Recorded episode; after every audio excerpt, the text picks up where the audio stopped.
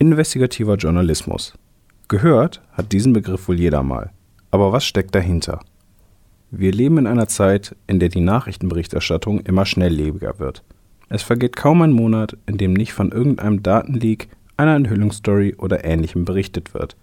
Diese Nachrichten werden uns von investigativen Journalisten geliefert. Sie riskieren manchmal sogar ihr Leben, um Enthüllungsgeschichten aus der Politik, der Wirtschaft und der Gesellschaft zu bringen. Wir haben uns mit diesem spannenden Berufsfeld auseinandergesetzt und uns Herrn Albrecht Ude als Experten herangezogen. Albrecht Ude, seines Zeichens Journalist, Rechercheur und Recherchetrainer, publizierte unter anderem auch für die Zeit, Zeit Online und golem.de. Er ist außerdem leitender Redakteur des Newsletter-Netzwerks Recherche. Doch erstmal ganz von vorne.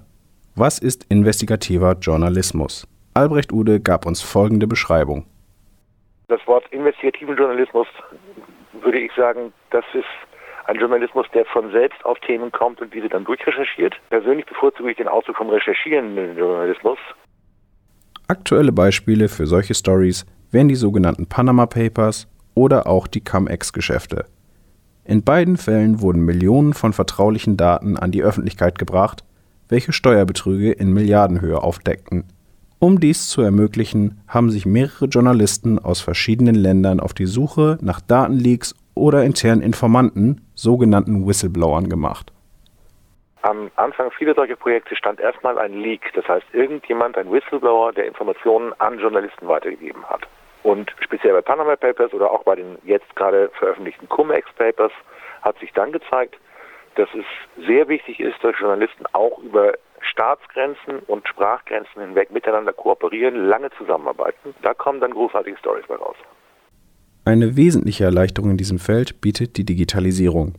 Man ist schneller international vernetzt und braucht nicht mehr wortwörtlich Archive zu durchstöbern. Einen Ersatz zu den bewährten Methoden sieht Albrecht Ude jedoch nicht. Also obwohl ich selbst vor allen Dingen Online-Recherche mache und auch meine Kollegen in Online-Recherche trainiere, erstmal die ganz klare Aussage, dass durch das Vorhandensein des Internet und digitale Daten die traditionellen Rechercheformen auf keinen Fall entwertet werden. Ganz im Gegenteil. Sie werden durch Online-Recherche allerdings ergänzt, möchte ich mal so sagen.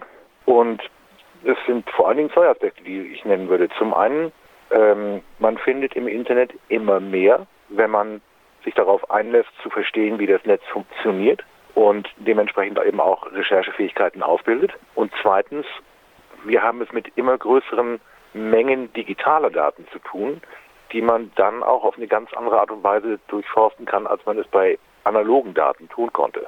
Zum Beispiel, wenn es eben genau Tabellen sind oder ähnliches mehr, die man von Hand quasi nicht mehr bearbeiten könnte. Aber mit dem Computer wird es eben möglich, solche Daten zu bearbeiten und zu gucken, was sind da für Informationen drin, aus denen sich dann Story sticken lassen. Der investigative Journalist lebt also von der Gründlichkeit seiner Recherche, um die Nachrichten zu bringen, welche so stark unter Verschluss gehalten werden wie möglich. Aber wo genau stößt er an seine Grenzen? Er stößt dann an seine Grenzen, wenn man bestimmte Informationen nicht bekommt. Das erleben wir bedauerlicherweise, dass wir zum Beispiel in Deutschland seit 2006 ein Informationsfreiheitsgesetz auf Bundesebene haben, das aber Behörden dann anfangen, mal nüchtern gesagt, zu mauern, um Informationen nicht oder nur verzögert rauszugeben oder zu schwärzen. Da haben wir noch einen weiten Bereich, wo die Gesetze noch transparenter werden müssen in Deutschland. Es gibt nach wie vor übrigens auch noch Bundesländer, die gar kein Informationsfreiheitsgesetz haben. Mit anderen Worten, da gibt es außer dem, was in den Landespressegesetzen äh, festgesetzt ist, überhaupt keinen geregelten Informationszugang. Man sieht also, es handelt sich hierbei um ein komplexes Thema, gerade in Bezug auf Rechercheaufwand und die damit verbundene Informationsbeschaffung.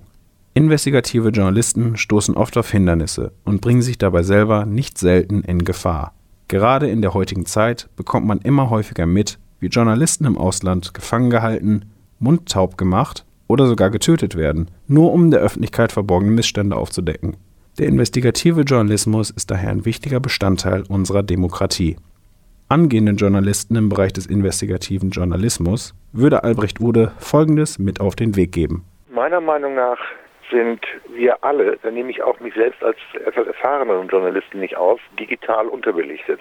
Im Sinne dessen, dass wir immer noch nicht wirklich so kompetent mit Spezialtechniken des Internet und äh, Recherchetechniken umgehen, wie wir es eigentlich tun müssten. Und ich finde es auch bedauerlich, dass bei vielen angehenden Journalisten, die also gerade von der Ausbildung kommen, der ganze Aspekt der Recherche nicht die Bedeutung in der Ausbildung hatte, die er hätte haben sollen.